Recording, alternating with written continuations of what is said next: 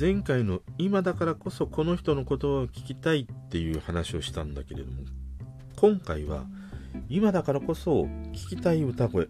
そんな人たちのね話をしたいと思います。5月4日月曜日今日も話していきたいと思います。こんばんは。今日はね、えー、前回にちょっと続いて今だからこそ聞きたい歌声。そんなね人たちの話をしたいと思ってきっかけが、まあ、今 YouTube でさいろいろ限定公開されていたりするでしょ？で俺は最初愛子から始まってまあ、ミスチルだったりとか限定公開ではないけどもエルレやバンプにハマったみたいな話をしてきたんだけれどもここ23日のハマりはね M フローなんでもう35過ぎぐらいの人たちの世代のね、あの、グループだと思うんだけれども彼らが、えー、2007年のコスミから横浜アリーナ。これのライブ映像を限定公開しているんだね。でいやーまあハマってハマってねもう今はもうずっとこればっかり聞いてたりするんだけどまあこれにさ登場する、えー、まあ女性のさ歌手アーティストの人たちも、まあ、そうそうたるメンバーばかりなんだよまあ初期メンバーのね、リサはもちろんのこと、えー、まあやっぱこれも35以上ぐらいの人にかな、モンキーマジックとかボニーピンクやダブルとかね、あと、これはなかなか マンデーみちるさんとかさ、あと、まあ、ボアちゃんとか加藤ミリアとかね、チャラとか、まあ、そうそうたるとにかくさ、人たちが次々にこう歌っていくんだよね。で、中でも俺、ボアのね、えー、ザ・ラブバグっていう曲があるんだけど、これのボアのあの登場シーンから導入、久しぶりにね、鳥肌が立った。めちゃくちゃかっこいい。このライブの中で一番かっこいいなっていう思うシーンだったりしたので、もしなんか興味をね、持たれた方がいたら、リンク貼っときますので、ボアちゃんのところだけでも見てみてください。ものすごいハマるから。で、このライブにはね、ラスボスって言われる人が出てるんだよ。なんかネット界隈ではラスボスって言うとさ、なんか小林幸子さんみたいなことに言われるんだけれども、この M フローのライブの中でのラスボスっていうのはね、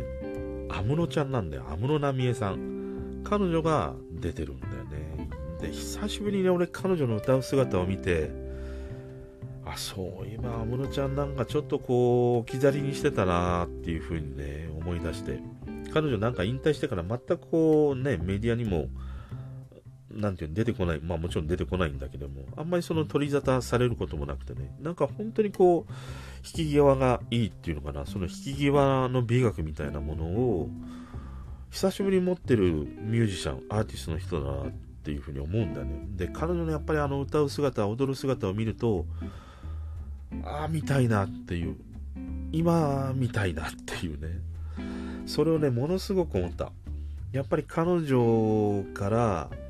彼女が辞めてみて、いろんなその喪失感をさ、感じる人っていうのは、ファンの人はもちろんそうだし、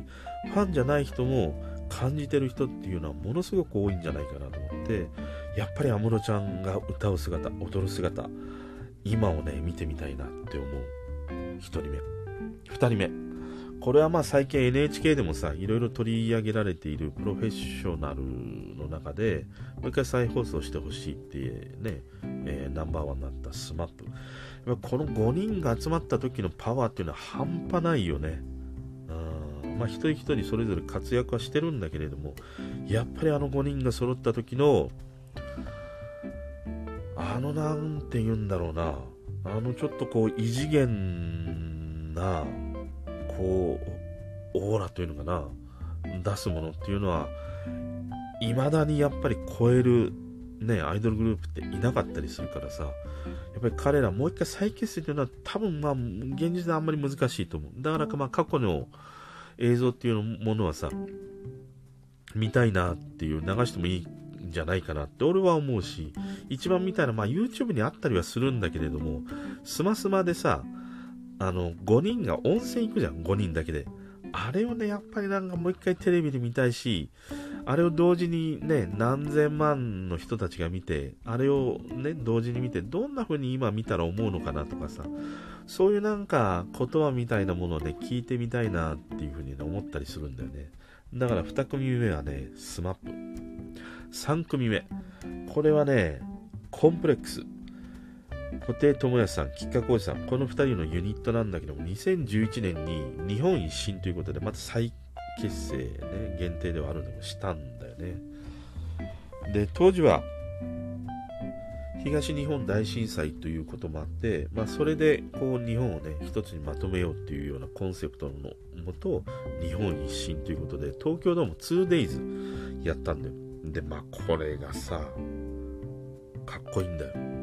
動画ね YouTube にはあるんだけども左から布袋さん右側右から吉川浩司さん布袋さんはあの布袋ステップでさノリノリにギター弾きながら出てくんだよ一方、吉川浩司、右手からね、悠然とゆっくり歩いて出てくるの。その姿、佇まい。ほんとなんか、武士っていう言葉が似合うほどの渋さ、かっこよさなんだよね。で、二人が舞台の中央にさ、立って、まず最初にね、ガッとこう握手をして始まるっていう、まあ、このね、オープニング、鳥肌どころではないな。もう、皮膚が裏返るほどの興奮と感動だったね、俺は。だからね、あの時にね、やっぱり日本一新、こう、ある意味こう、まあもちろんファンだけの人、ファンだけのことかもしれないんだけれども、でもやっぱりファンの人たちにとってはさ、あのなんか奇跡の一瞬みたいなものっていうのものをね、今、もう一度見たい。日本一で、あれ、実はさ、その東京ドーム開催だったんだけど、本当はあれね、ファンキーモンキーベイビーズ、まあいろいろ彼らもね、物議を醸したりしたんだけど、彼らが本当はコンサートをやるやるはずだったんだけど、中止になって急遽ね、まああの、会場を抑えられたっていうこともあったりはするんだけれども、やっぱりこのね、コンプレックス、もう一度見たい、俺は。これが3組目。で、4人目。これはね、本田美奈子さん。骨髄性白血病で亡くなられてしまったんだけど、俺はこの病気自体に、まあいろいろと俺自身もね、ちょっとしんどい思いがね、あったりとかするから、彼女がこの病気をはあの発表した時に、ずっとやっぱりこう、気になってもいたし、ずっと彼女を追い続けていたりしたからね。で、彼女は残念ながらね、負けてしまった病にねっていうことではあるんだけれどもでもその後にこういろいろなさ番組やラジオから流れてくる彼女が歌うこの「アメイジング・レース」彼女以上にこの曲を歌いこなす日本歌いこなすっていうのが自分の曲としてね歌うアーティストミュージシャンっていうのは日本にはもういないっていうふうに思うんだよねだから俺は彼女のあの「アメイジング・レース」聞くたびにれはちょっとね、胸がものすごく締め付けられるんだけれども、でも、元気で、今ね、彼女のこの年で、彼女が歌うアメージング・グレイス、あの声でね、聞きたい。なんかものすごく聞きたいなっていうね、一曲だったりするんだよね。だから俺は本田美奈子さんのアメージング・レイス、もう一回聞きたいです。そして5人目。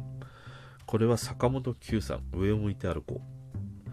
これはまあ今でもさ、もういろいろな場面において歌われたりしてるし、海外でももちろんね、すき焼きっていうことで大ヒットになったし。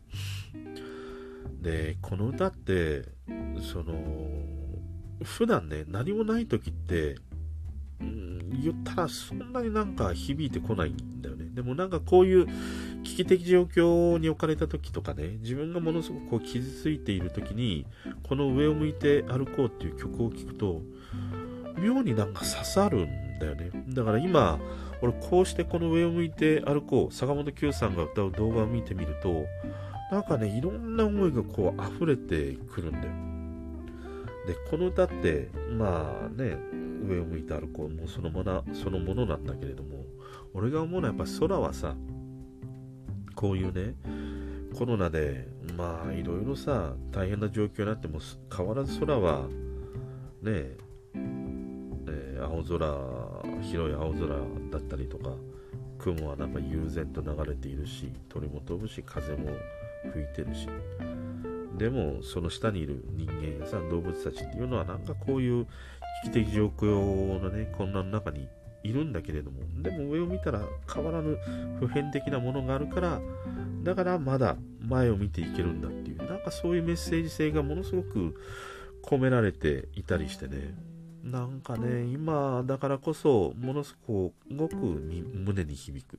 そして今あの坂本九さんにあのなんかね笑顔でさ彼のあの声で歌う上を向いて歩こうがものすごく聞きたいなっていうふうにね思ったりするんだよね。で最後ねこれはちょっとあの歌手の方ではないんだけれどもえー、ジャーナリストなんだけど武田圭吾さんっていう方がいてあの特ダネのさ小倉さんの番組にね、よくコメンテーターで出られていた方なんだよね。で、ニューズウィークの日本版の編集長をやられている方で、この方って、